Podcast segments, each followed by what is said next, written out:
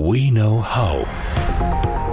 Podcast der Fraunhofer Gesellschaft. Mit dem Leuchtturmprojekt Smart Hospital hat sich Nordrhein-Westfalen vorgenommen, das Land in eine Spitzenposition im deutschen und europäischen Gesundheitssektor zu bringen. Im Kern geht es darum, mit Hilfe von künstlicher Intelligenz das Krankenhaus von morgen zu gestalten. Aber wie genau kann künstliche Intelligenz die Arbeit von Ärzten und Pflegepersonal unterstützen? Und wo sind die Grenzen digitaler Helfer? Diese und andere Fragen klären wir heute im Fraunhofer Podcast. Mein Name ist Sibylle Gastner-Nickel und meine Gäste sind Dario Antweiler, Senior Data Scientist beim Fraunhofer IAS. Herzlich willkommen. Schönen guten Tag. Und Dr. Anke Diel, Chief Transformation Officer der Uniklinik Essen. Herzlich willkommen. Hallo, ich freue mich. Vielen Dank an Sie beide, dass Sie sich Zeit genommen haben. Meine erste Frage geht erstmal an Frau Diel, denn das Ziel des Projekts Smart Hospital ist es ja, aus Krankenhäusern eben smarte Krankenhäuser zu machen. Aber was genau muss ich mir darunter vorstellen als Laie? Also hier in Essen an der Universitätsmedizin haben wir in der Tat schon 2015 angefangen, mehr und mehr Gesundheitsdaten, die eben in der modernen Welt anfallen, miteinander zu verknüpfen und in einer technisch sehr hochwertigen Form zu speichern. Das nennt sich in, in einem FIRE-Format um diese dann auch durch zum Beispiel künstliche Intelligenz miteinander sinnvoll auswerten zu können. Im Grunde geht es darum, immer mehr und mehr personalisierte Medizin zu machen, die also wirklich auf die Person zugeschnitten ist und absolut präzise dann auch symptomorientiert auch die verschiedenen Therapiemöglichkeiten und auch Diagnostikmöglichkeiten auszuschöpfen. Wir sagen immer so schön, wir haben uns auf den Weg gemacht zu einem Smart Hospital, weil tatsächlich die Gesundheitsdaten ja nicht nur im Krankenhaus anfallen, sondern auch lange davor, also nicht nur im ambulanten Bereich, sondern auch Real-World-Data. Wir erfahren, dass wir immer mehr und mehr Daten über den menschlichen Körper, die menschliche Person nutzen können, auch für medizinische Erkenntnisse. Aber in der Tat ist leider unsere Struktur, unsere Infrastruktur darauf nicht ausgerichtet, diese Daten entsprechend zu sammeln und verwerten zu können. Und wir sind sehr, sehr glücklich, dass wir schon vor wenigen Jahren zusammen mit eben insbesondere dem Fraunhofer IAIS dann ein großes großes Förderkonsortium starten konnten, um nochmal in fünf Jahren tatsächlich mit anderen Konsortialpartnern diese Möglichkeiten noch mehr auszuschöpfen und künstliche Intelligenz, Prototypen und Use Cases zu entwickeln. Herr Antweiler, das Fraunhofer IAS ist da sehr involviert. Das hat die Frau Diel gerade schön beschrieben. Wie genau können Sie helfen? Was ist Ihr Beitrag, um eben das, die Krankenhäuser smart zu machen? Ja, wir sind an zwei großen Baustellen involviert. Einerseits soll in dem Projekt mehrere Demonstratoren entwickelt werden, technische Demonstratoren für den Einsatz von künstlicher Intelligenz im Krankenhaus. Und diese umfassen drei Technologiefelder. Das ist zum einen die Textverarbeitung, bei dem es darum geht, Informationen aus medizinischen Dokumenten zu extrahieren, aber wiederum auch, wenn Daten in einem beispielsweise Krankenhausinformationssystem vorliegen, aus diesen Daten wieder Texte zu generieren, beispielsweise wenn ein Entlassbrief oder ein Arztbrief gestaltet werden muss. Das zweite Technologiefeld umfasst Sprachverarbeitung. Ähm, dort haben wir Beispiele im Bereich Patientinnenzimmer, wo ein Patient, eine Patientin auch, wenn sie mobil eingeschränkt ist, beispielsweise durch natürliche Sprache ein Bett, ein Fenster oder den, den Fernseher steuern kann.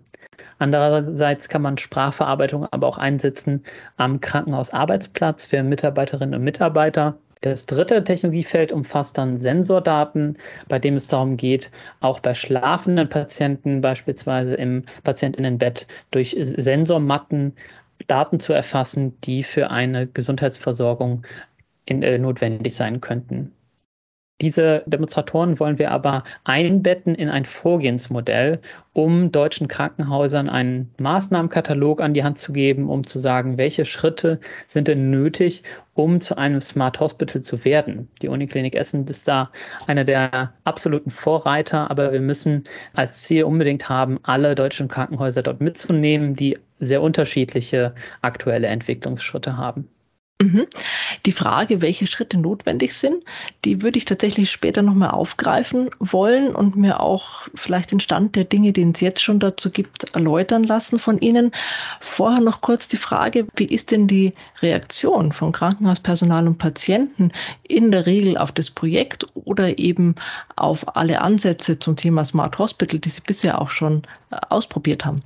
Also in der Tat ist es einfach so, dass äh, die Digitalisierung, die wir ja auch im Alltag erleben, die erfordert auch so einen richtigen Kulturwandel, gerade im Krankenhaus. Also in der Medizin war alles bisher immer sehr hierarchisch geprägt. Und um innovativ vorzugehen, muss man einfach als Team alle im Grunde Aspekte, die man selbst vielleicht gar nicht kennt und nicht äh, einbauen kann, ähm, aufgreifen. Und dafür müssen alle an einen Tisch sitzen. Und wir arbeiten extrem eng zusammen mit der zentralen IT, mit der Medizintechnik, aber auch mit der Pflege, weil die Pflege ist letztendlich unsere größte Berufsgruppe, die viel näher häufig am Patienten dran ist als jetzt die Medizinerinnen und Mediziner. Und äh, ich bin von Hause aus Ärztin, aber gerade in diesem Use Case, was Sie angesprochen haben mit den Patientenzimmern, da hat praktisch die Pflege, unsere Stabstellenleitung Pflege und Digitalisierung, hat den Lead und diese Stabstelle ist doppelt so groß wie meine und das ist auch richtig so. Ähm, bei den Patienten ist es wirklich so, dass wir hier an der Universitätsmedizin in Essen deutschlandweit den ersten praktisch Bürgerbeirat haben.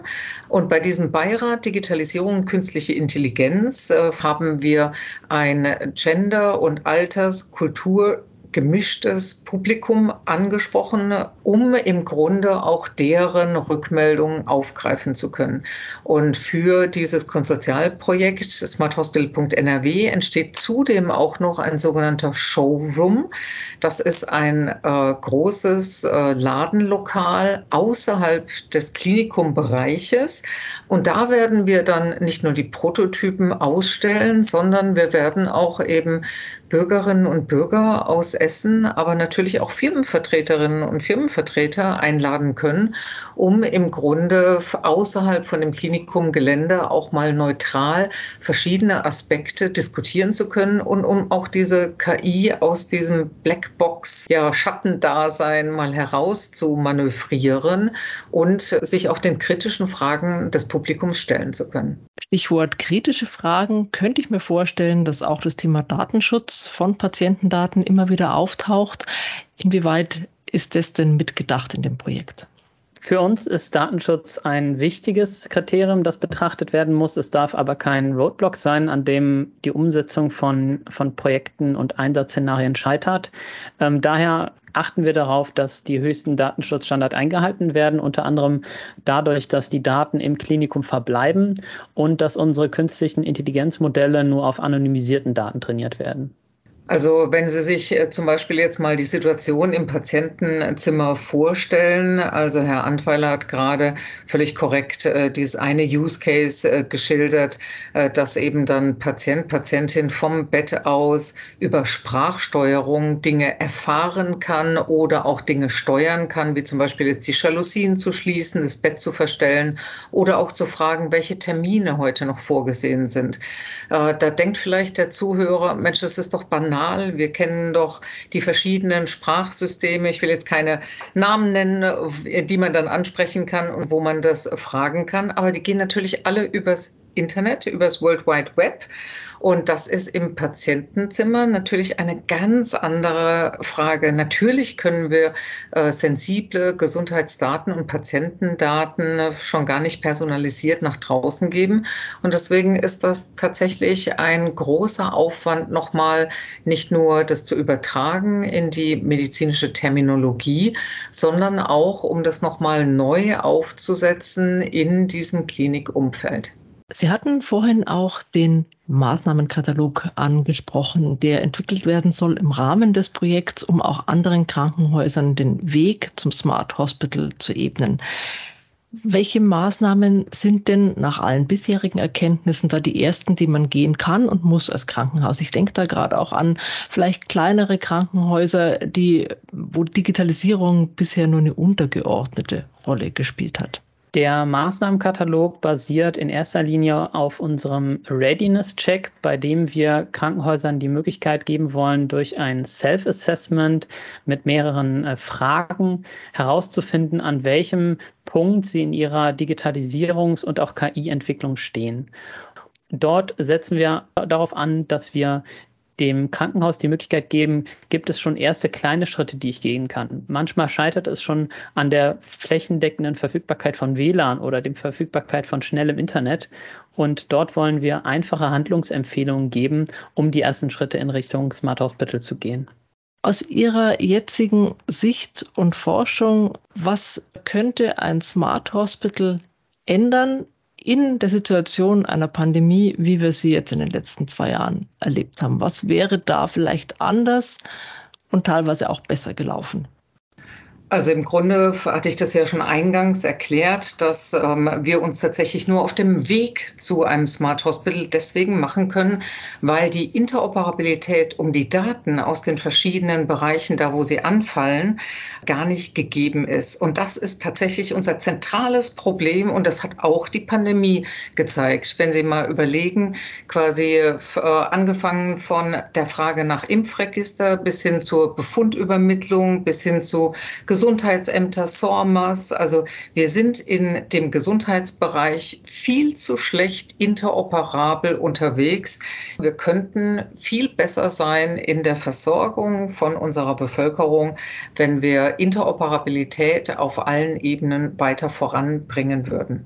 Vielen Dank, Herr Antweiler. Noch Ergänzungen an der Stelle, wo Sie sagen, das könnte auch Fraunhofer Forschung in Zukunft beitragen, genau um dieses Problem zu lösen, was Frau Dill gerade beschrieben hat?